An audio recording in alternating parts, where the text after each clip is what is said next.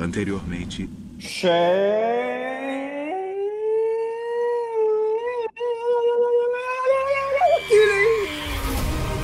gente está aqui de volta para mais um episódio. Felizes, alegres e dançantes. Correto, senhores? Com toda certeza, mano. Com toda certeza. Salve, queridos ouvintes. Fernando Neto aqui. Bora para mais um papo super legal aí. Foi aqui mais um dia, Tenório, sobre o olhar sanguinário do ouvinte. Sobre o quê? Não é, não é olhar, né? Você está ouvindo é o quê? É, um... é ouvidar. Ouvidar? É isso, chega de enrolação aqui, é o tipo de rolar que vai começar, começar o programa.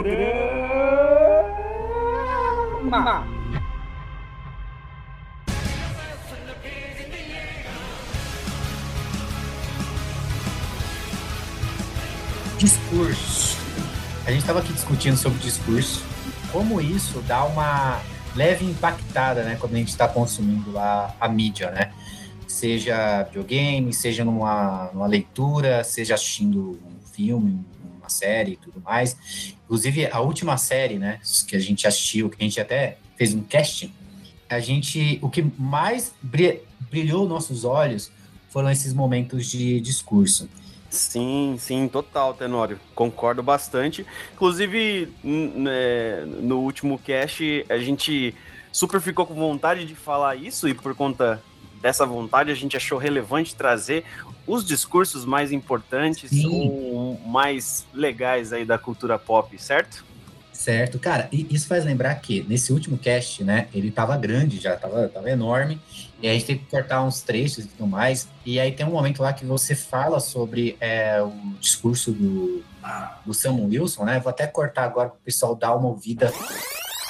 Cara, eu achei é, absurdo, eu achei no momento em que se está passando a história dos Estados Unidos, né, o momento democrático que eles vivem, o momento de, de, de, acho que bom nunca nunca não teve luta racial lá mas eh, agora está se levantando uma bandeira tão necessária e eu achei absurdamente importante assim eles terem abordado isso principalmente por fazerem a transição do, do herói ali que, que deu o grito né de, de avante contra o Thanos né ou seja o, o líder ali do, do, do do Liga da Justiça da Marvel, né? Vamos dizer assim. E, e eles fazerem essa transição de, de mostrar que é, as lutas né, de, de, um homem negro não é só contra seres intergalácticos naquele universo, né? Ele passa uma série de dificuldades sociais das quais é, ele tem que lidar todos os dias, né? E eu achei eles muito corajosos, assim, em determinados pontos, assim, como, por exemplo, no momento que ele fala que, que é, ele sente os olhares, ele sente o julgamento, ele sente o ódio mesmo ali, tá ligado?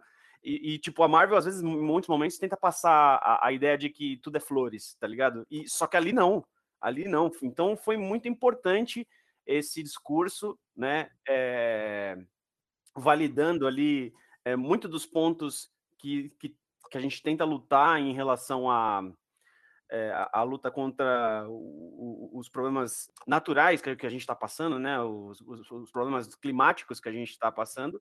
E aí ele chega e fala: pô, vocês conseguem né, derrubar uma floresta com um telefonema, vocês conseguem isso e não conseguem fazer a diferença quando é, é para ser o que é o certo, né?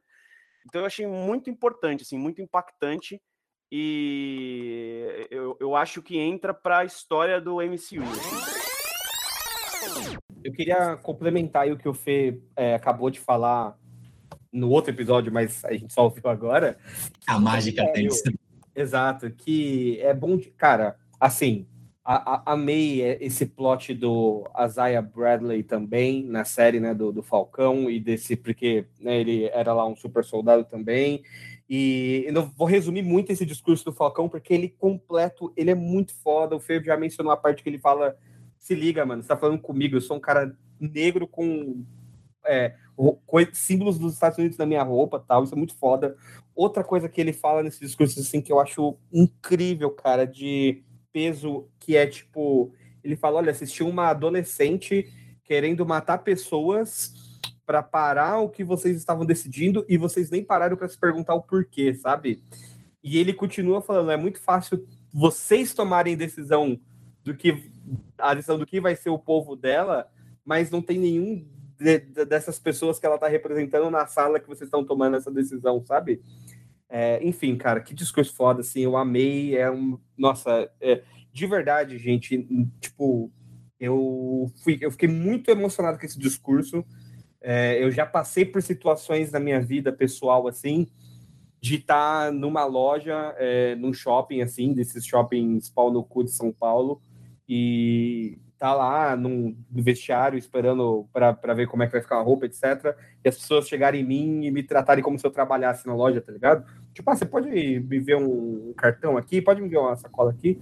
E, e olha que eu talvez nem entre no estereótipo aí de racismo que algumas pessoas entram, mas só de ter passado por isso, ou pessoas próximas de mim já terem passado por isso, ver esse discurso mexeu bastante comigo, chorei e fui chorando ali até subir os créditos da série e vinha essa cena pós-crédito da série bem ruim aí para me fazer desemocionar. É, é, ah, talvez seja essa a intenção da cena, né? É, exato. É. E, e, até puxando um momento, aquele momento quinta série que a gente faz um uou, sabe? Que é quando aquele cara é, que é o, o, senador, sei lá, o político, né? Rico, com certeza já nasceu com todos os privilégios, tem poder pra caralho, e aí ele coloca uma frase ali que poderia fechar qualquer tipo de argumento. Tipo, ó, você não entende, né? Já era. Sabe? Sim, você não, você não é sabe muito mais complicado do que parece, né? E aí o Sam poderia, puta, mano, verdade. Não, ele vira e desce um discurso que eu, Sim. se eu fosse aquele senador, eu só ia voltar para casa chorando e falar, desculpa, não devia ter falado aquilo. Sim, bem isso mesmo, bem isso mesmo. Como dizia o filósofo Piton, que teve como discípulo nada mais nada menos do que Karl Marx. Mas aqui a gente, a gente já falou lá na, no último episódio sobre a série e esse discurso foi tão foda que fez com que a galera fosse e pedisse por esse episódio, Tenor. E agora eu quero saber como está a sua cara, sua língua mordida. Cara, surpreendido. Eu, eu, não, ó, de verdade, eu não sei o que o povo quer mais. Tomo... Será? Será que foi eu, o lobby do Fê? Eu não sei. Eu, assim, eu tinha certeza que o pessoal ia estar pedindo aí mais cast de vilões e me vem uma dessa. É, assim, que que, fala pra gente, Fê, o que, que você fez aí nos bastidores para o pessoal comentar tanto e pedir tanto por esse episódio aqui de discurso. Ô, porra, como assim? Se você falar, se você falar que foi um discurso que você fez, aí. É, é, é, é, bom, eu, eu, eu, eu, não entendi muito bem, Tito. Pera aí, mano. Como assim, velho? Até para continuar essa parada de discurso, já que ah, você tá. puxou o Fernando, que com certeza foi, foi quem induziu para que essa pauta viesse. Seguinte, eu queria já é, copiando a, a, velha frase do, do Fernando, que é, queria deixar aqui uma menção honrosa. e, e por que, que ela é uma menção honrosa? Porque eu acho que, para mim, renderia um assunto muito grande, que é o discurso do, do Ryback no, no Blade Runner, né? Oh, que é o, o, famoso Lágrimas na Chuva, né? Sim. E aí, se a gente for falar de. Aí né, vem, vem uma questão muito é, pessoal e, e, tudo mais, mas se for falar sobre melhores discursos de cinema, é, ele estaria ali no ponto maior, estaria ali, seria o ponto inalcançável, sabe? E aí depois viria o primeiro lugar e tudo mais, porque, cara, é um discurso que ele tem um total sentido dentro daquele universo. É, ele, ele traz tanto essa ideia, pelo menos para mim, de que como as coisas têm que ter a sua importância e de que se você não viver aquelas coisas naquele momento e all those moments will be lost in time. Like tears in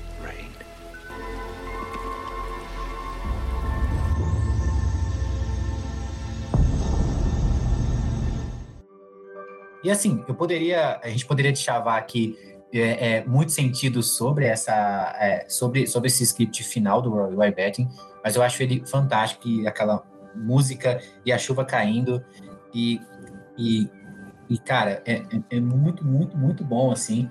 Muito e bom. aí, cara, Eu, eu tenho vontade. Quando eu quero fechar uma frase bonita, eu sempre digo: todos esses momentos se perderão como lágrimas na chuva. Assim, Tenório, só para ver se eu entendi. Você está fernandalizando aqui o nosso podcast? Não é sua escolha, mas você já falou tudo isso aí? É, é exatamente, é o meu momento, Fernando. Ah, entendi, cara. Entendi. Momento, menção honrosa! Não, legal, legal. Cara, mas é, é honesto, porque realmente é um discurso muito foda. A gente sabe da história aí, é mega batida, tem improviso ali do, do Ryback e tudo mais é, é, do Rutger Hauer, né, no caso. Muito foda, cara, excelente, muito bom, muito bom. Mas então, para a gente não ter chances aí de ter mais menções honrosas, Fê, qual que foi a escolha sua aí para trazer um discurso é, impactante aí para os nossos ouvintes hoje? Opa, tava mudo, né? Ó, só para vocês saberem, você falou não traga menção honrosa, um Fê colocou no mudo e falou, tá bom, então não vou falar mais. É isso é, aí. O cara fez voto de silêncio. Né? Não, eu comecei. No, episódio de discurso. Fiquei falando tá sozinho. Bom, vamos lá. Vamos direto ao ponto, então. É... Eu trouxe um discurso que eu acho que ele tem uma significância e uma importância tão importante quanto a essa do, do, do Capitão América, né? Da, da, da série do Falcão e o Soldado Invernal. Porque basicamente é sobre luta, né? E eu acho que uma vez que você vive do lado oprimido da história, os discursos são quem movimenta as ideias e as ideias são quem movimenta as mudanças, né? E eu, então eu acho esse discurso breve, mas muito poderoso. Então, no caso, esse discurso ele é muito importante por conta dessas questões e seria o discurso da Eve Raymond, do V de Vingança, que é o meu atual filme favorito, por conta de que eu reassisti ele depois de muito tempo, com uma outra cabeça, né, com uma outra vivência, e ele é muito importante, assim, né, por, pela, pelo dado momento da história do filme ali, né, em que há um sacrifício do, do personagem por é, é, por uma revolução ali num, num, sistema ditatório, né? E quando um investigador, é, por conta de compreender a importância né, do ato do cara, permite que, enfim, esse esse esse gesto se concretize, ele questiona para Eve, né? Mas quem era ele? Ele era Edmond Dante. Ele era meu pai e minha mãe. Meu irmão. Meu amigo. Ele era você. E eu. Era todos nós. É perfeito isso, porque é, é, ela, ela compreende, ela quer passar para o público a mensagem de que uma luta coletiva, cara, ela ela, ela também tem ganhos coletivos, né? Então, um, uma vitória de alguém que está ganhando algo por, por, um, por, todo um povo, por toda um, uma nação, não, não é só uma, uma pessoa individualizada. Então, ele ali, naquele momento, ele nada mais representava do que um símbolo, né? E eu acho esse discurso muito poderoso é, mesmo que muito breve, assim, né? O que, que vocês acham? Excelente, cara. É, como você mencionou, é um filmaço, é um filme que super vale reassistir, tá muito bem aí na, até hoje. Se eu não me engano, é um filme de 2005, Fê. Sim, ele é um filme 2005, de né? 2005. E tá super atual, assim, sabe? E, e não é um filme que ficou datado em efeito, em nada. Aliás, ele e... tá mais atual do que nunca, eu acho. Exato, exato. Tá bem observado. Eu amo esse filme, amo o quadrinho.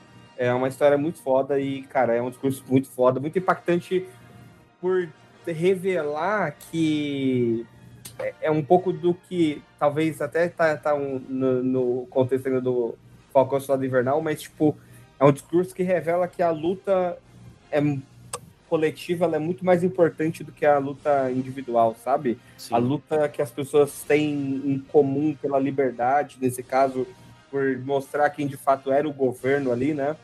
Ela é Uhum. muito maior do que aquela mulher que eles tinham pego ou aquele cara que tinha morrido, enfim, muito foda, muito bom mesmo. Legal. Uma, uma coisa que, primeiramente, parabéns, porque, cara, na verdade esse filme é um discurso, é, ele todo é um discurso magnífico. Duas palavras para você. Para Parabéns.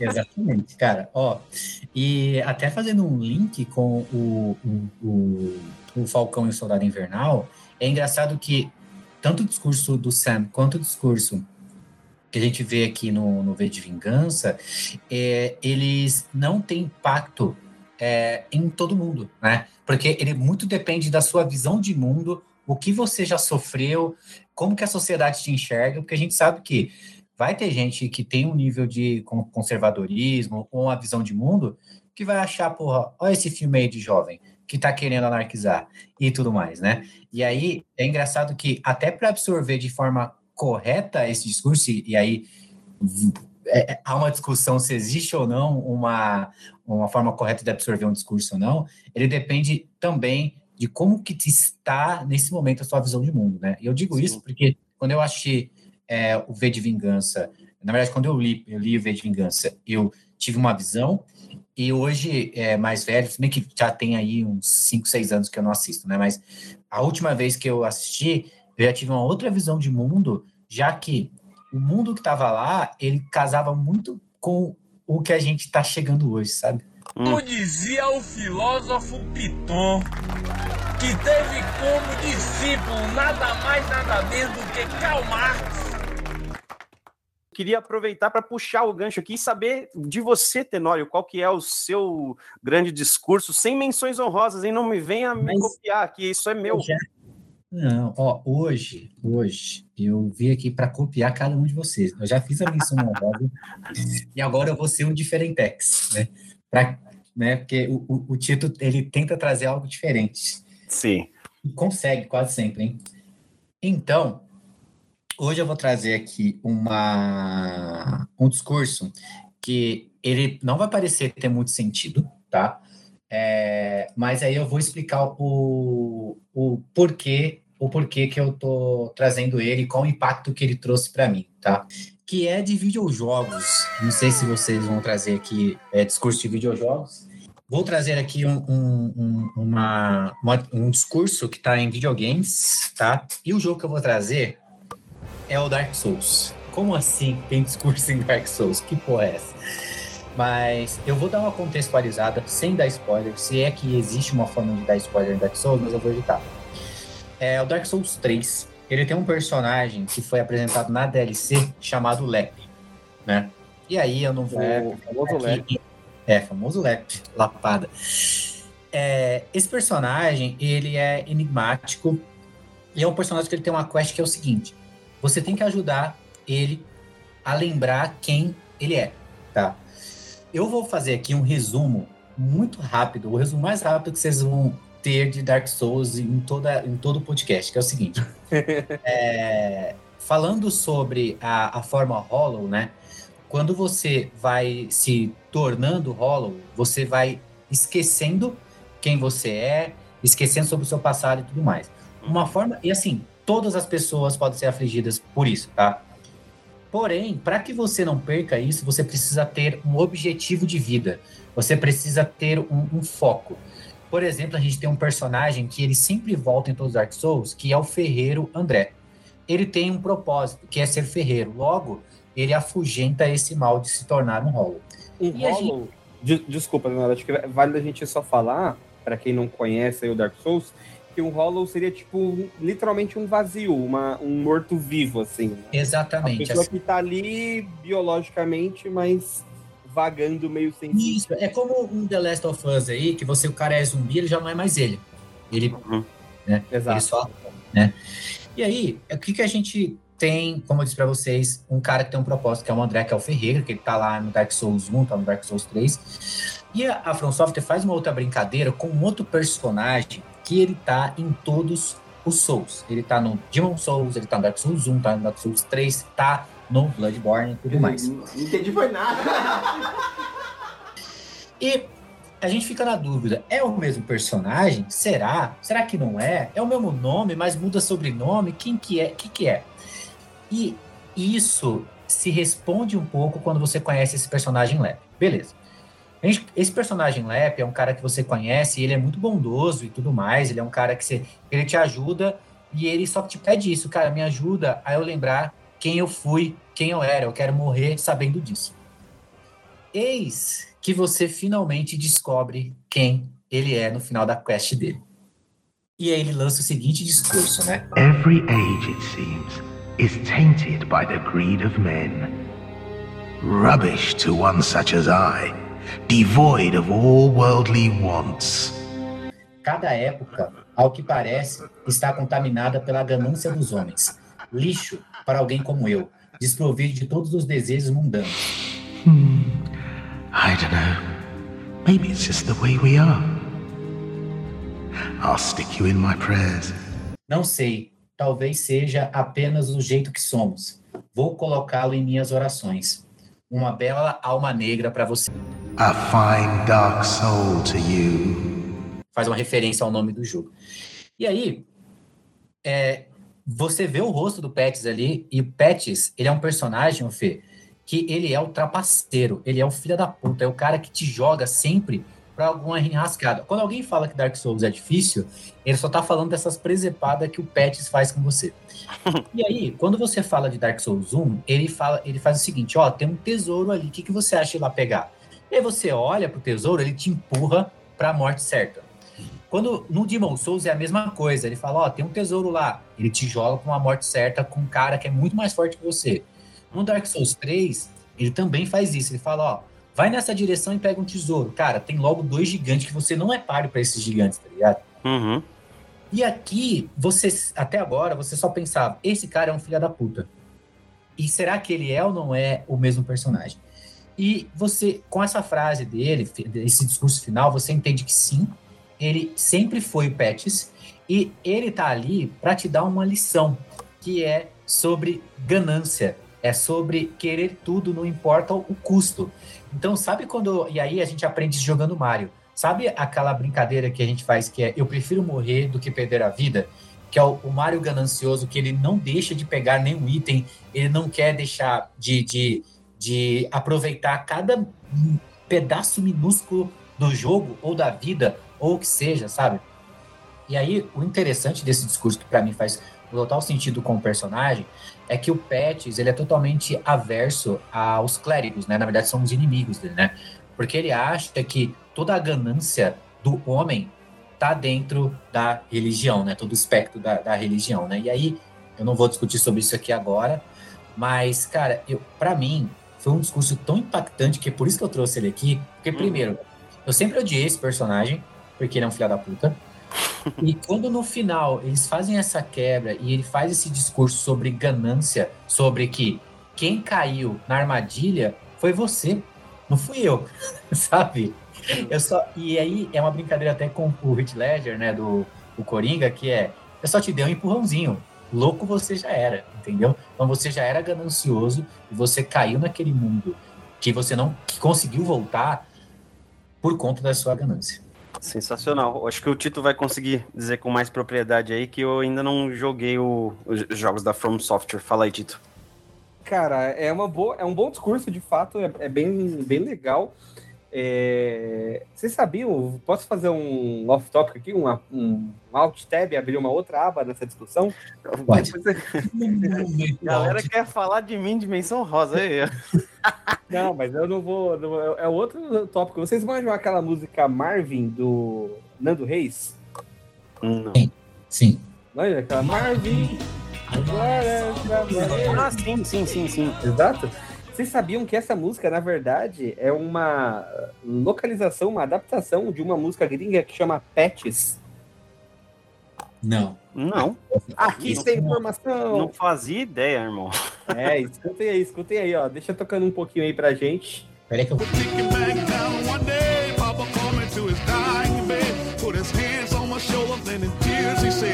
Patches é muito bom, cara. Eu gosto muito mais da. Depois que eu conheci a, a versão da música Patches aí, eu, eu, Gostei mais ainda. Mas voltando aqui, dando alt tab de novo e voltando para a aba aqui da, da discussão sobre discursos discursíveis e discursivos, é, achei legal, foi realmente foi diferente, Tenório. É, e, é, e é bem legal é, esse arco aí do Lep, né? Esse, toda essa quest dele para você descobrir. No final, a, acho que a recompensa maior é a armadura dele, se não me engano, né? Que a gente pega fazendo Isso. o arco dele, que é uma armadura muito boa, inclusive. Exato. E uma coisa que é interessante, que aí aqui tem informação, essa é a primeira vez em que o Pets, ele não te empurra para a armadilha, ele te empurra para a saída, né? Porque meio que foi um lugar que você tá É, é. muito. E ele te empurra meio que para a saída lá. Se bem que você, depois você encontra um dragão filha da puta, mas É, mas realmente o, o- é, é bem legal e tá ali no- na última DLC que fecha bem a história, é, um- é uma boa referência, é um, é um bom discurso, sabe? Como dizia o filósofo Piton. Sei que você tentou me desafiar aí, é, achando que você ia trazer o discurso mais diferente do, de todos aqui de nós três, mas não sei se você conseguiu, cara, porque eu queria trazer um discurso aqui de uma pessoa que não pode falar. Nossa, do Journey, tá ligado? Poderia ser, poderia ser, mas não é. Nossa, cara, eu acho muito hipster quando alguém você pergunta assim, cara, qual foi o melhor jogo que você jogou na tua vida inteira, Journey? Cara, é, É, muito hipster. ele, ele- não, a pessoa tem que falar assim, não, eu joguei vários jogos bons, mas nenhuma foi uma jornada como foi o Journey, sabe? Foi uma E de experiência. fato é um jogo muito bom, é. É, mas, cara, você, é, eu imagino a pessoa com tênis verde total, assim, um cachimbo na boca. Bem, Journey é uma experiência que. É, tipo isso. Cheirando vinho. Sim, sim, sim. Mas eu também quero trazer um discurso aqui que me impactou bastante sobre é, em, em videojogos também, em joguinhos. E é um discurso de uma personagem que não pode falar. E acho que isso foi uma das coisas que mais me impactou quando eu recebi esse discurso. Então, tal qual o Tenório aí e o Fê fizeram, eu vou dar um pouquinho desse contexto, mas é um discurso que eu acho que eu também vou precisar ler ele aqui e com quem viveu essa experiência vai lembrar e vai reviver esse impacto. Acho que eu tô sentindo, hein? Acho que tá vindo aqui e já, já tô com vontade de chorar.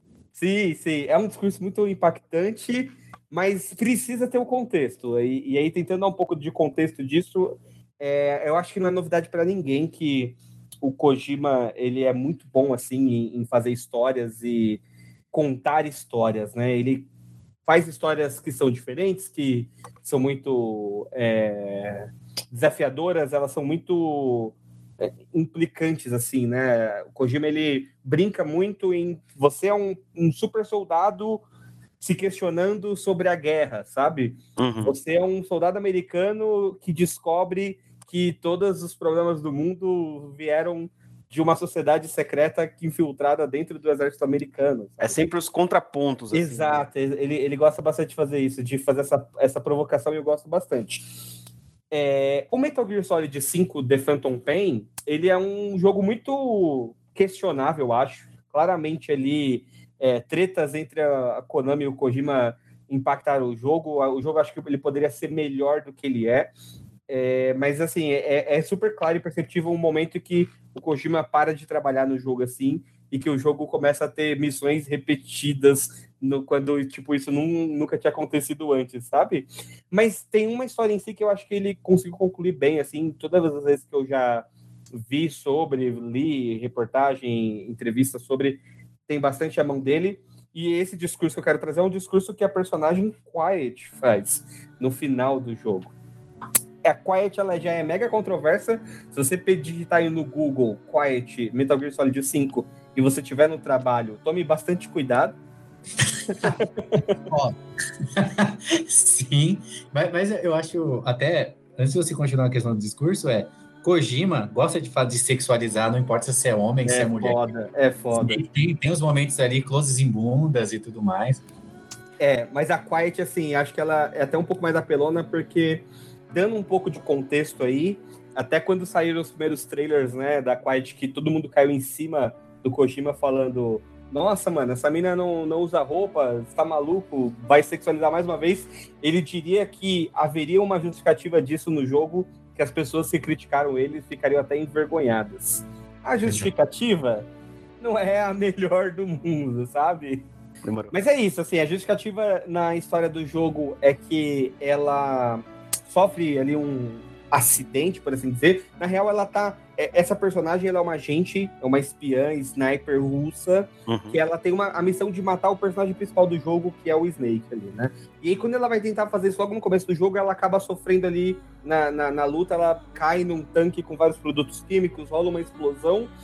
E o jeito que a, a corporação que ela trabalhava acha para ela não morrer é adaptar ali algumas coisas no corpo dela. É, vale dizer aqui que Metal Gear tem essa parada meio X-Men, assim, de ter nanos robôs e tal. Então você tem várias tecnologias agindo meio que biologicamente, mas ela respira e se alimenta através dos poros da pele dela.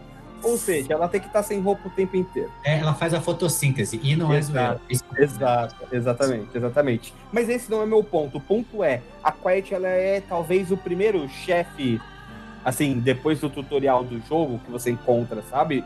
E é uma luta mega difícil porque ela é uma sniper, então, tipo, é muito difícil de se, se esconder dela. O campo que você encontra com ela é mega aberto. É, enfim, é uma luta treta. Quando você vence a luta com ela, é, você acaba sendo atacado, ela te salva e começa a rolar essa questão de será que ela tá nos ajudando ou será que ela ainda quer nos matar, sabe? Ela vira ali uma companion do jogo, né, uma parceira do jogo, mas sempre tem os personagens ali, os NPCs ao redor do Snake que, tão, que falam, né? Principalmente o Cass, que é tipo o braço direito ali do Snake, fica falando, ó, fica esperto. Braço ela- direito. bela, bela piada. É, ele fica falando. No, ca- no caso de fazer essa piada com o caso, além de ser uma bela piada, pode ser uma mancada, né? Mas beleza. Porra.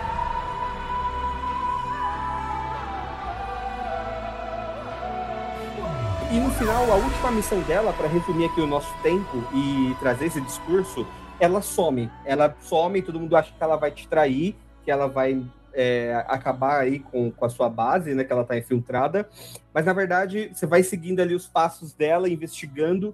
Ela entra numa base aí que supostamente era a base antiga dela, dos seus inimigos, né? Dessa, dessa corporação é, soviética, que é a SHOF, que é XOF, e ela destraçalha todo mundo, ela mata todo mundo, e você só vê os traços disso, e aí você fugindo desse lugar, assim, saindo, você encontra, você vai vendo, assim, claramente rastros na areia, assim, porque o jogo se passa no Afeganistão, né, e você vai vendo rastros dela, você chega numa árvorezinha que tem uma fita é, pendurada, e aí você pega essa fita para você ouvir, tem esse discurso dela, que é como se ela estivesse explicando, trazendo à luz quais eram os planos dela, por que, ela às vezes parecia estar te ajudando, às vezes ela parecia estar contra você. E o discurso dela é esse aqui que eu vou ler para vocês, tal qual o Cid Moreira. I did not choose to be quiet. I wanted to express my feelings to you. If only we shared a common tongue. Ela diz: Eu não escolhi ficar quieta. Eu queria expressar meus sentimentos para você. Se ao menos nós compartilhássemos uma língua comum, Vengeance was what drove me to them. The only language left to me revenge. But the words we shared. No, that was no language at all. That is why vingança foi o que me levou a eles. A única linguagem ou idioma que me restou, a vingança. Mas as palavras que nós compartilhamos, não. Isso não era nenhuma linguagem. I chose the language of gratitude instead and go back to silence.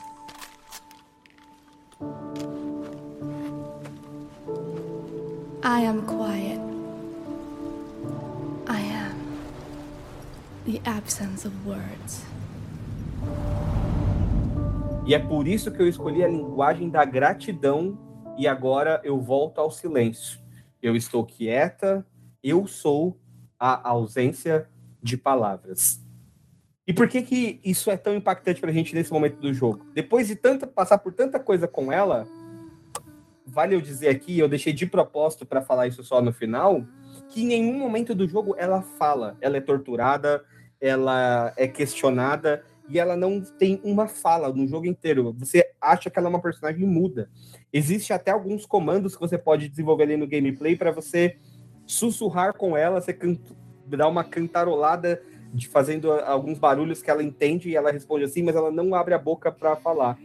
E aí aqui com esse discurso, quando ela fala que é, ela queria expressar os sentimentos, que ela não escolheu ser ficar quieta assim, e ela queria assim, expressar os sentimentos, e vale dizer que é a primeira vez que a gente está ouvindo a voz dela, mas na verdade ela fala que eles não tinham nenhuma língua em comum e que a vingança que levou ela para aquele lugar, você percebe que tinha um motivo ali por trás. E aí, junto com isso, você recebe uma ligação do, do seu setor de inteligência dizendo que saiu uns exames feitos com ela e ela tinha um vírus nas cordas vocais dela.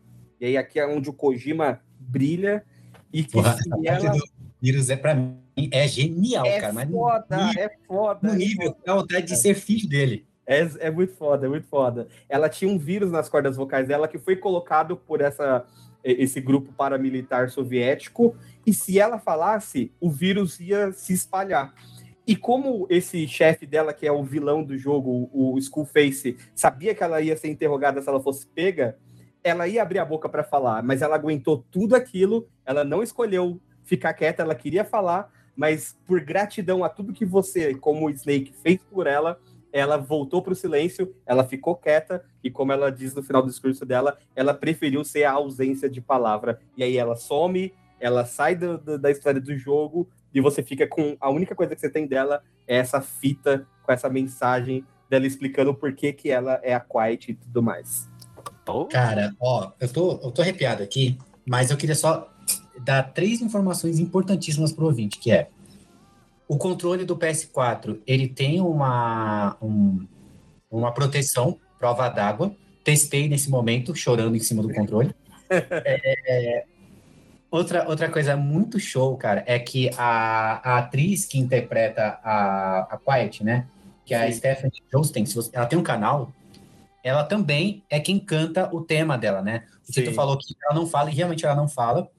E como para você perceber é, é, quando ela tá próxima a você, ela faz através de uma canção que ela sussurra, que é o. Hum, ah, cara, e é um tema fantástico. É foda, é foda, é de arrepiar tudo, cara. Sim, e assim, a penúltima coisa que eu queria falar, e assim, é um resumo, muito resumo, sobre, até para quem não jogou o jogo do Metal Gear, o 5, que eu sei que é um jogo mega nichado, que é, é esse vírus, ele se adapta às cordas vocais e a língua com que você mais está acostumado a falar, você não fala, você não pode falar mais. Por quê? Se eu sempre falo português, eu vou, vou ter que falar agora uma outra língua diferente do português, é, sei lá, japonês, porque no momento em que eu falar português de Portugal, português BR ou até mesmo espanhol, eu vou contaminar as outras pessoas, né? E aí essas pessoas vêm tipo um zumbizinho e mais, pode morrer, mas aí é basicamente isso, é, é, é um, um, vírus que se encaixa nas cordas vocais e a transmissão é através da fala da língua.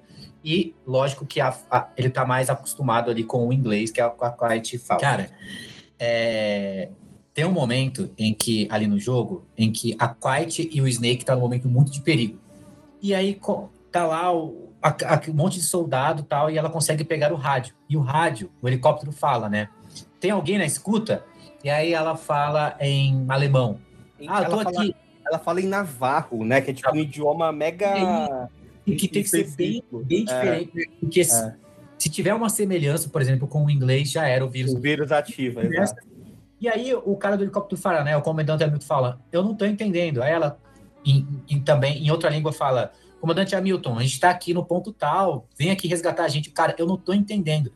Ela olha pro Snake, a música sobe, e aí, cara, ela fala em inglês, tipo, é, a gente tá aqui, o ponto é esse e tal. E aí, esse para mim é um momento tão foda, porque eu nunca tinha ouvido a voz, a voz dela.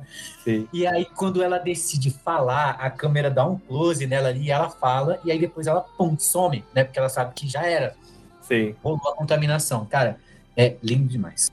É foda, é foda. E assim, é, a gente tem que resumir, né, Teodoro? É o que você falou, cara. É porque o Kojima é foda. Porque o idioma, nesse jogo especificamente, ele é relevante até pro gameplay. Então, por exemplo, você pode render um inimigo, né? Você dá ali, tipo, um mata-leão no inimigo e rende ele. Se é um inimigo russo, e o Snake só fala inglês, não adianta, você não vai conseguir interrogar ele, sabe? Então, ele vai construindo ao longo do jogo essa importância do idioma. Então, se você consegue alistar um soldado russo e ele passa a te ensinar russo, você vai conseguir interrogar o, o cara russo. Depois tem idiomas mais ali de origem africana, enfim. Mas o, o discurso da Quiet é foda demais, assim, é de arrepiar. E, cara, eu pensei em vários outros, tem muitos outros muito bons, mas acho que precisava ser esse para esse momento, sabe? Tudo, até a letra da música da Quiet fala sobre isso, né? Sobre você ter uma forma de falar, nem que seja uma forma de se comunicar que seja diferente, não seja só através de palavras. É, é lindo demais, cara. Sim, sim, muito bom. Maravilha, ainda não tive a oportunidade de jogar, não, mas fiquei mais interessado aqui. E, imagino que os ouvintes que também não, não jogaram também ficaram, no mínimo, curiosos para acompanhar esse discurso aí, mesmo que seja pelo YouTube. Sim, o, o, cara, e é assim, é um puta nome de sniper. Assim, dos videogames é o melhor nome de sniper que eu já vi. Quiet, cara, foda demais. Como dizia o filósofo Piton, então, aproveitando esse, esse discurso emocionante, né, que de uma pessoa que não pode falar, eu vou falar aqui nessa parada. E eu vou falar que é, a gente tem algumas pessoas que contribuem bastante com o nosso trabalho aqui, dando feedbacks, dando sugestões, interagindo com a gente. Isso é muito importante para que a gente consiga é, saber o que vocês querem ouvir, como a gente pode melhorar, né? Então, queria deixar aqui um, um abraço para o Tiago Magalhães, que deu alguns feedbacks muito significativos para a gente e com certeza tem bastante a agregar no, no, nosso, na nossa trajetória aqui, na nossa caminhada. Eu também tenho muito a agradecer a Victoria Silva, que me mandou uma DM dando um feedback positivo mas de verdade agradeço muito o feedback que ela deu sobre o nosso cast. Show de bola, gente. É isso. Continue nos ajudando a crescer, a, a entender o que, que a gente está fazendo legal, o que, que não está. Eu também queria agradecer aqui o Léo, Léo Oliveira, o famoso Leonardo Oliveira. Super obrigado, Léo, por desde o, dos nossos primeiros episódios tá tão participativo e, e dar opinião e achar que o que foi legal, comentar. Esses feedbacks fazem a gente continuar. E é isso, é assim que a gente vai para mais um episódio, assim que a gente pode terminar aqui agradecendo a participação de todo mundo, falando que ainda está valendo o concurso Mostra-me que você mostrou o checklist para cinco amigos e ganhe inteiramente grátis ar para respirar. Então, as pessoas que fizerem isso, mandarem para a gente aí um print, uma foto, qualquer coisa, você compartilhando um episódio do Checklist Podcast para cinco pessoas, vai poder respirar inteiramente grátis. Sim, e você esqueceu de mencionar que é, faremos um sorteio onde o Fernando vai mandar para você, para você, exclusivamente você, ganhador, um discurso sobre a vida dos smartphones é, no Brasil. Boa, isso aí, Fê. Obrigado pela é, iniciativa né, que ele teve de, de se oferecer para fazer isso. Exatamente, é algo que ele acabou de saber. então é isso, galera. Continue comentando, curtindo, acompanhando os nossos stories, participando dos nossos quizzes e se junte a gente para combater as forças malignas do tédio. Fingue-se do tédio com a gente.